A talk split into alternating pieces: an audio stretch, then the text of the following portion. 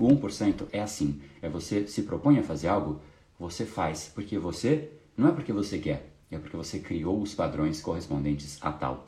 Os 99%, eles não conseguem fazer e aí surge o real problema da vida dos 99%. O cérebro humano, ele precisa de é, de, de, energia, de emoções. Ele precisa sentir emoções. Quando você completa uma atividade, algo que te gera conquista, prazer, você sente uma emoção, você sente liberação de dopamina, você sente uma série de, de mudanças fisiológicas, inclusive, te, te, te premiando por aquilo. A gente precisa disso.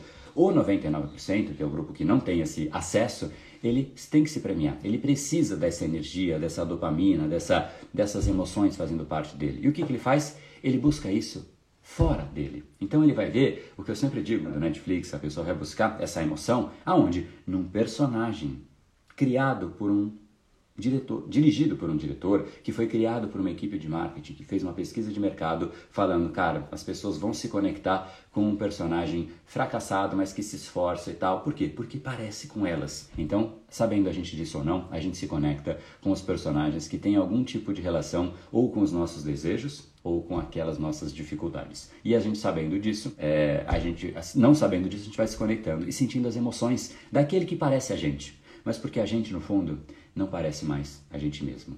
E esse foi mais um dos episódios da série Brain Power Drop, uma pequena cápsula de reflexão oferecida além dos episódios regulares. Para aprofundar no assunto de hoje e aprender como entrar no estado mental da confiança, entre em brainpower.com.br/confiança.